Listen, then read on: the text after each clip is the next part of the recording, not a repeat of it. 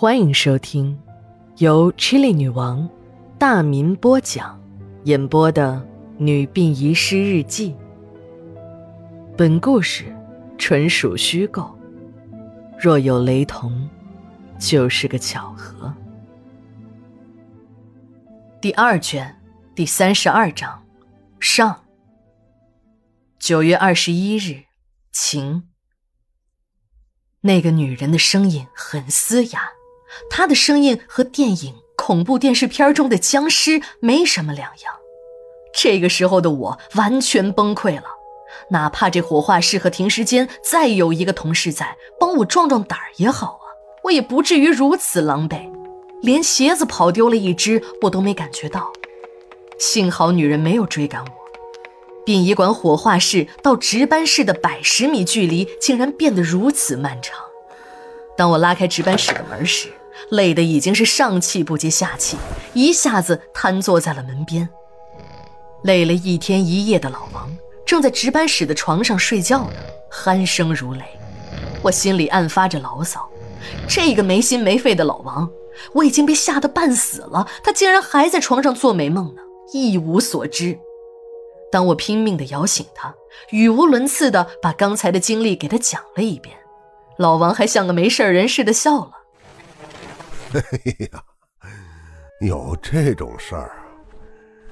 哎呀，亏了你在殡仪馆干了这么多年，这大门上都上着锁，哪儿有人进来？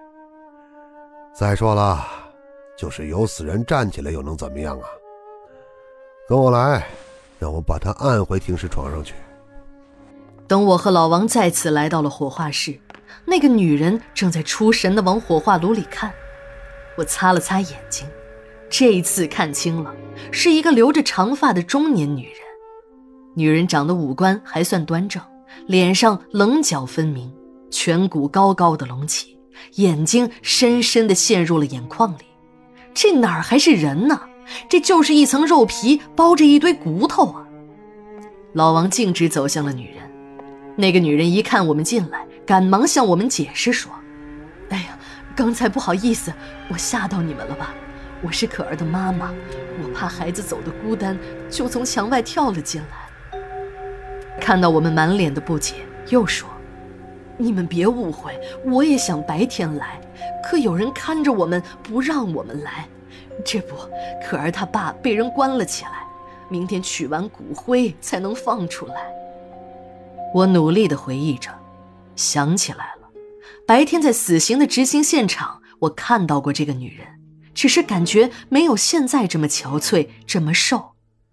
这个女人指了指两个还在燃烧的火化炉，对着我歉意地笑着：“妹子啊，这两个哪个是我挖的？”我的手和脚还在抽筋儿，有点不听使唤，便用嘴对着一号炉努了一下。这个女人向火化炉里看了一眼，捂着嘴哭了起来。我知道，他一定是看到了火化炉中那烧的只剩下骷髅头的遗体。哎，也能理解，哪一个当娘的看到自己的女儿烧的只剩下骷髅白骨会不伤心呢？在殡仪馆里。大多数的年轻人给先人送行时，虽然也很伤心，但永远也比不上那些白发人送黑发人时悲痛欲绝的伤心程度。老王给这个女人拉过了一把椅子，告诉她：“哎，你既然来了，一会儿趁着没有人，你可以自己给你女儿收敛骨灰。但是上班前必须离开。你这样的死刑犯的家属。”是不能自己收敛骨灰的，只能是我们收敛装盒后，你再来领取。老王的话还没说完，这个女人突然一下子跪在了地上，向着老王磕头如捣蒜。我们两人一看这个场面，立刻把女人从地上拉了起来。女人坐在了椅子上，对着我们哭诉着，那个深深陷进去的眼睛已成了泉眼，泪如雨下。原来。这个叫小荣的女人是可儿的后妈，也是可儿的姨妈，和可儿的母亲是孪生姐妹。在他们这个家族的女性中，有一个不知道延续了多少代的梦魇，那就是生完孩子后母亲必死，而男性却没有任何问题。小荣姐妹两个从小没了娘，是在父亲的拉扯下长大的。她们还很小的时候，父亲就因为劳累过度离开了人世。在咽下最后一口气之前，父亲拼尽最后一点力气，使劲儿地拉着姐妹俩的手，告诉她们：“你们姐妹两个长大之后，切记不能生育。”你们的母亲，还有你们的姥姥，都是因为这个才离开人世的。未成年的两姐妹还不懂得生育的概念，但她们看着父亲恐惧和期望的眼神，都使劲儿的点着头。姐妹俩小时候没有感觉到自己和别的女孩子有什么不同，但大一点之后。她们发现自己不像其他同龄女孩子一样长得越来越丰满，而是随着年龄的增长越来越清瘦。姐姐还要好一些，小荣自己的身体更差，稍微累一点儿，这腰就会疼得直不起来。没有爹妈照顾的孩子，生活状况可想而知。不过左邻右舍、街坊乡亲们都向他们伸出了热情的手。虽说乡亲们自己的生活也不富裕，但淳朴的民风还是让他们从牙缝中挤出一点来帮助姐妹俩。两姐妹的童年就是在吃百家饭、穿百家衣中度过的。上中学时，学费、书费的花销渐渐多了起来。当大队书记的表叔还跑到了县里，给姐妹俩申请了助学的补助。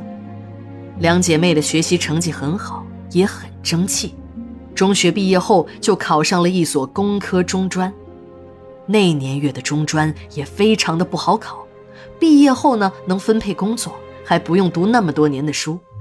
中学毕业再念三到四年就可以参加工作了，所以这考中专就成了很多中学生毕业时的首选。考上了学就要办理农转非的户口，转粮食关系。户口本的由蓝变红，标志着一个人身份的改变，由农村人变成了城里人。那个时候，由于建国初期我们完全照抄了前苏联的户籍制度，两个颜色的户口本，那就是两种截然不同的人生命运。正是这种户籍制度，强行的把中国几亿农民都划成了二等公民。那个时候，农村人无事进城，那都是非法的。盲流这个词就是对那个时候流浪在城里的一些农村人的一种蔑称。为了对付盲流，收容遣送制度应运而生。不让流动人口进城的真正原因是二等公民侵占了一等公民的生活资源，还会造成治安上的混乱。盲流这个词，直到收容遣送制度被废除，才在现行的法规中消失。可现在的日子就不一样了。有些农民比不少城里人还要富裕，不管是物质上还是精神上，他们过着现在城里人向往的农家田园生活，以至于城里的有钱人还得花钱到乡村里去感受农家乐的悠闲惬意。在那时的农村人看来，城里人的生活那就是天堂。对于普通家庭来说，只有让孩子好好读书，才会有个办城里户口的机会。姐妹俩就是在这种情况下考上中专的，学的都是机械模具，说白了就是翻砂工。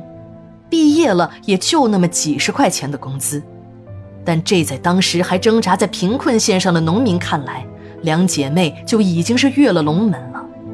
如果用现在的眼光看，有些迁了户口却没有了土地，没有正式的工作。在城市里为了生存而像陀螺一样奔波着的大学毕业生们，真的要晒一下自己的收入，一定会让不少双腿还沾满泥巴在田地里劳作的农民们笑出声来。第二卷，第三十二章，下，马上回来。